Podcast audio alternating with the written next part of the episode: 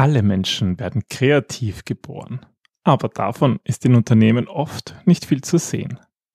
Wie ihr mit Design Thinking auch abseits von Design Thinking Workshops arbeiten könnt, erfährt ihr in dieser Episode. Willkommen beim Design Thinking Podcast Mehr Erfolg und Spaß im Unternehmen. Hier gibt es Tipps und Tricks aus dem Beratungsalltag von Ingrid und Peter Gerstbach, damit du kreativer und erfolgreicher wirst und mehr Freude bei der Arbeit hast. Und jetzt geht's los. Viel Spaß! Hallo und herzlich willkommen zum Design Thinking Podcast. Wir sind die Gerstbachs und wir stehen für Arbeiten in Gelb. Was das genau bedeutet und wie ihr damit mehr Erfolg und Spaß bei der Arbeit habt, erfährt ihr jede Woche hier im Podcast. Hallo Ingrid. Hallo Peter, hallo liebe Hörer. Schön, dass ihr da seid. Ja. In der heutigen Episode geht es um Kreativität, wie man in Unternehmen Kreativität bringt. Ähm, weil wir haben eigentlich häufig eine wiederkehrende Frage, die sich genau darum dreht, ähm, wie, wie mache ich das jetzt? Wie, wir wollen irgendwie kreativer werden, wir brauchen Innovationen, aber wie gehe ich das an?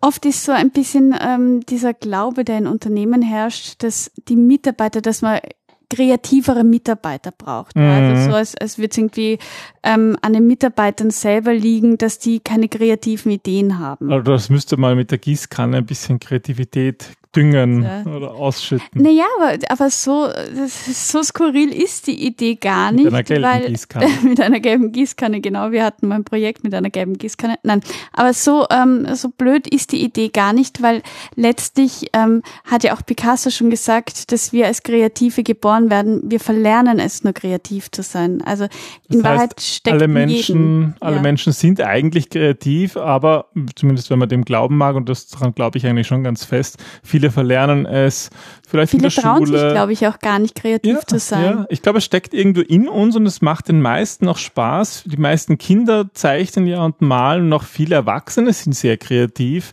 aber keiner oder wenige trauen sich das eigentlich zuzugeben. Es ist ja auch spannend, dass ähm, viele von sich behaupten, neugierig zu sein. Also wir mhm. machen in unseren Workshops und Trainings ja auch immer Abfragen und viele sagen von sich voller Stolz, dass sie ja neugierig sind. Ähm, jetzt ist aber Neugierde die Basis von Kreativität. Das wissen viele nicht oder das vergessen auch gerne viele. Aber kaum jemand sagt, dass er kreativ ist. Ja, aber das eine bedingt das andere. Ja, ja.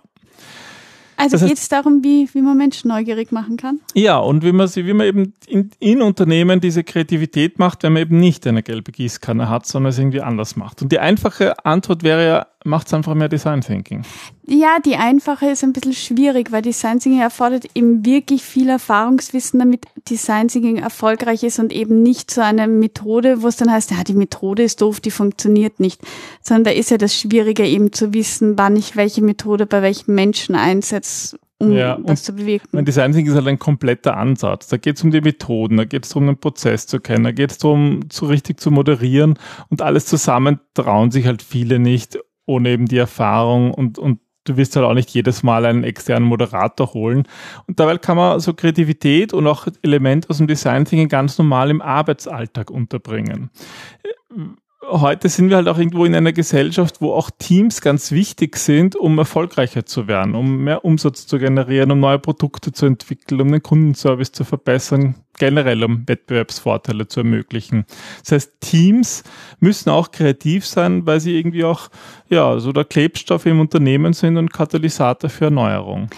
Aber das Problem ist, ähm, was ich oft erlebe, dass Unternehmen Teams sehr gerne separieren. Also sie haben irgendwie das kreative Team, das erfolgreiche Team und ähm, schaffen innerhalb von Unternehmen sehr starkes Silo-Denken beziehungsweise stärken die Wettbewerbs ähm, diesen Wettbewerbsgedanken Zwischen innerhalb von Unternehmen. Ja, und ja. das ist natürlich Gift für jegliche Kreativität, weil Kreativität kann nur in einer Gesellschaft entstehen, wo Wissen, wo Information geteilt werden kann und das Ganze wächst und, und sich austauscht. Wo Informationen fließen und man irgendwie auch einfach Lust bekommt zu arbeiten. Ja, wo gesunde Beziehungen sind, wo Menschen miteinander gerne arbeiten, wo sie Spaß haben und wo Ideen sichtbar und greifbar gemacht werden. Mhm, mh.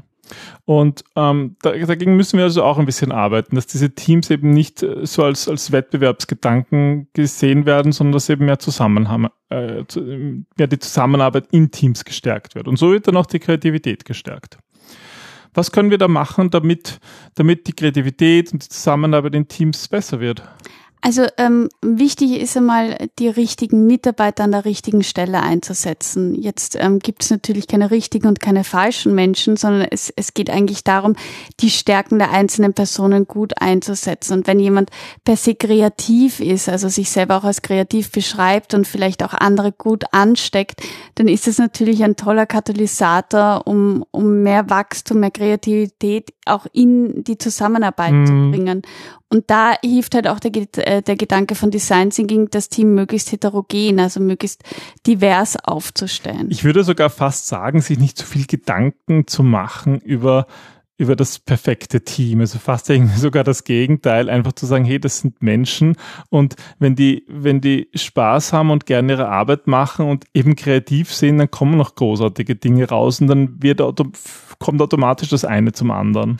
Schon, wobei ich ähm, glaube schon, dass es da auch wichtig ist, sich ähm, Gedanken zu machen, dass die Beziehungen untereinander gut sind, also dass die Menschen gut miteinander reden, sich schätzen, ähm, Konflikte lösen können und da ist oft, also da muss man dann schon aufpassen, manchmal gibt es da so ein paar, nennen wir Störenfriede oder ja. ähm, Giftpflanzen, die da ein bisschen auch zündeln und so weiter. Und Im, Im Design Thinking achten wir ganz bewusst auf so etwas. In einem Workshop ist natürlich auch die Aufgabe des Moderators, die Zusammensetzung so zu machen, dass es funktioniert. Und das brauchst du natürlich im normalen Team, im normalen ja, operative Arbeit genauso. Absolut. Und dass es halt eben um Menschen geht und nicht um Rollen, sondern dass sich die Teams auch als Menschen wieder begegnen und kennenlernen, die Stärken, die Schwächen haben, die Probleme, die Herausforderungen haben, die eine Familie haben, die eine einfach eine Geschichte haben. Was, was gibt es noch, was du für wichtig erachtest, damit Kreativität und Zusammenarbeit in Teams auch wirklich funktionieren kann?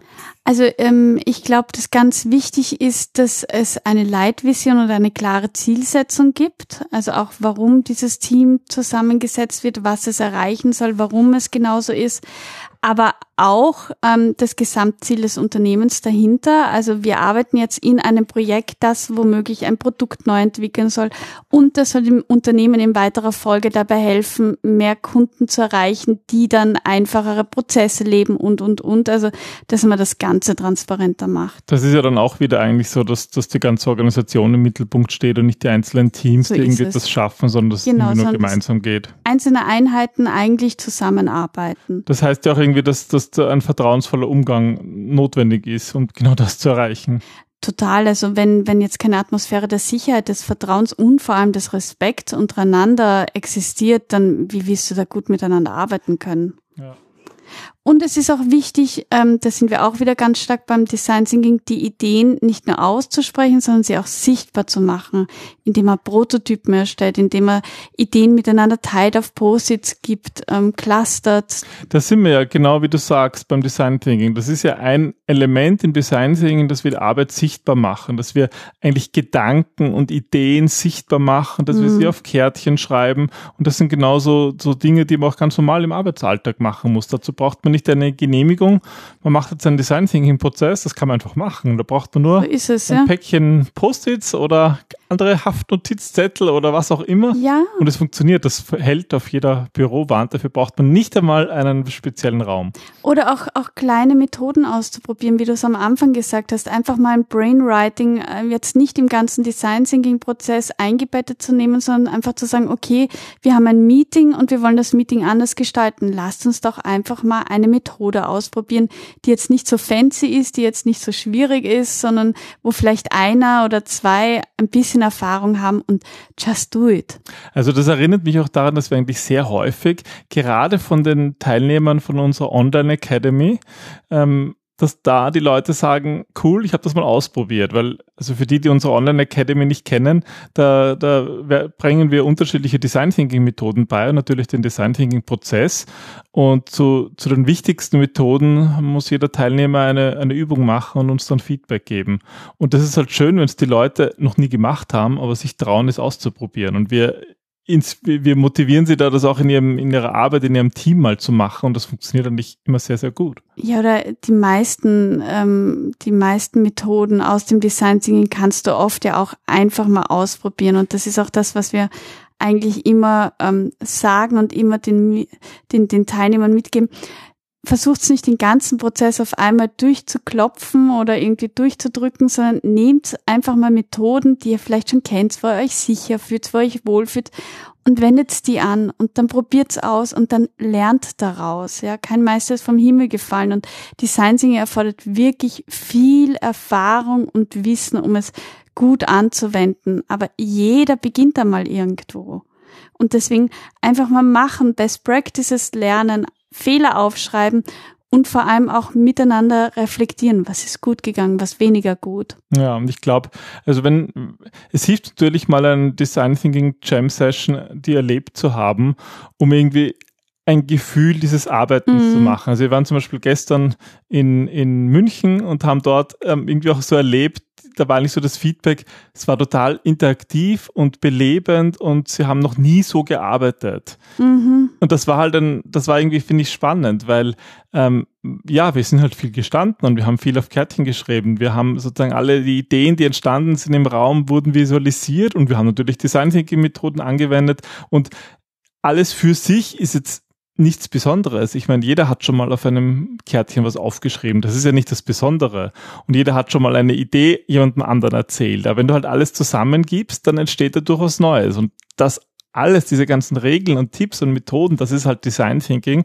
Aber das kann man irgendwie auch wieder so ein bisschen zerlegen und aus einem ja, zum Beispiel einem ganz normalen Meeting halt mal ein Element hineinnehmen. Mhm. Ich, ich glaube, es hilft halt auch sehr, wenn die Unternehmen Ressourcen anbieten, wenn sie Coachings anbieten, wenn sie kleine Lerneinheiten anbieten, wenn sie vielleicht Ressourcen in Form von Büchern, in Form von Infrastruktur, eben das Post-its nicht durch einen langwierigen Bestellprozess ähm, erst bestellt werden müssen, sondern dass die einfach überall aufliegen, dass man irgendwie im Internet Methoden suchen kann, dass man sich einmal ein Coaching gönnen kann oder ein Training oder so. Also Unternehmen können da extrem viel dazu beitragen, auch schon mit kleinen Dingen. Ich finde ja allein schon mal, ist es gut, sich im Team, in einem Projekt oder auch so in der Organisations-, in der Abteilung im, oder im kleinen Team einfach mal die Frage zu stellen, okay, wie hat das jetzt funktioniert? Wollen wir mhm. was Neues ausprobieren?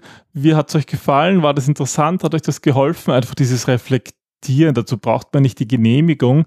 Man vergisst es halt viel zu häufig und macht halt das, was man immer kennt und dann gibt es halt die 17. PowerPoint-Schlacht. Ich finde auch wichtig zu sagen, was hat nicht funktioniert und warum hat mir diese Methode nicht gut gefallen. Also nicht nur immer nur auf das Positive, sondern auch, ähm, was, was hat mich vielleicht an der mhm. Methode gestört, um herauszufinden, welche besser funktionieren könnte. Das finde ich auch immer spannend, eigentlich meistens, wenn wir zum Beispiel in unseren, in unseren Workshops wie gestern unterschiedliche Methoden machen, gibt es immer ein paar, die wollen zum Beispiel die eine mehr als die ja, andere, ja, aber es klar, ist nie ganz Menschen eindeutig. Sind, ja. Jeder Mensch hat so andere Vorlieben und ich glaube, so lernt man auch durchs Machen, was funktioniert und wann ich es wie einsetzen kann.